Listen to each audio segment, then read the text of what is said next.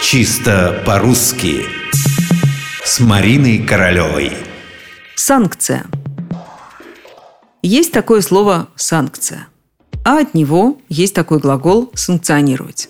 Наверняка вы их слышали, а кто-то даже активно использует. Уж в новостях-то и в деловой речи слово «санкция» появляется едва ли не ежедневно.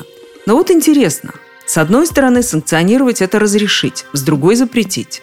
Начальник ваш, к примеру, говорит «Да, это я лично санкционировал, это моя санкция». Выходит, он это разрешил, утвердил. Так? Так. А вот другой пример. В выпуске новостей вы слышите. Организация Объединенных Наций вводит санкции в отношении этой страны. Это ведь явно не разрешение, не одобрение и не утверждение. В чем, собственно, дело? У слова «санкция», конечно же, иностранного как минимум два значения. Не то чтобы они совершенно противоположные, но почти. Итак, санкция. От французского «санкцион», а изначально от латинского «санкцион» – нерушимый закон, строжайшее постановление, закон с указанием кары за его нарушение. Во что же все это вылилось в нашем родном русском? Во-первых, санкция – это разрешение, утверждение высшей инстанцией. Фирма может получить санкцию на вывоз товара за рубеж, ведь заниматься этим можно только с санкцией властей, никак иначе.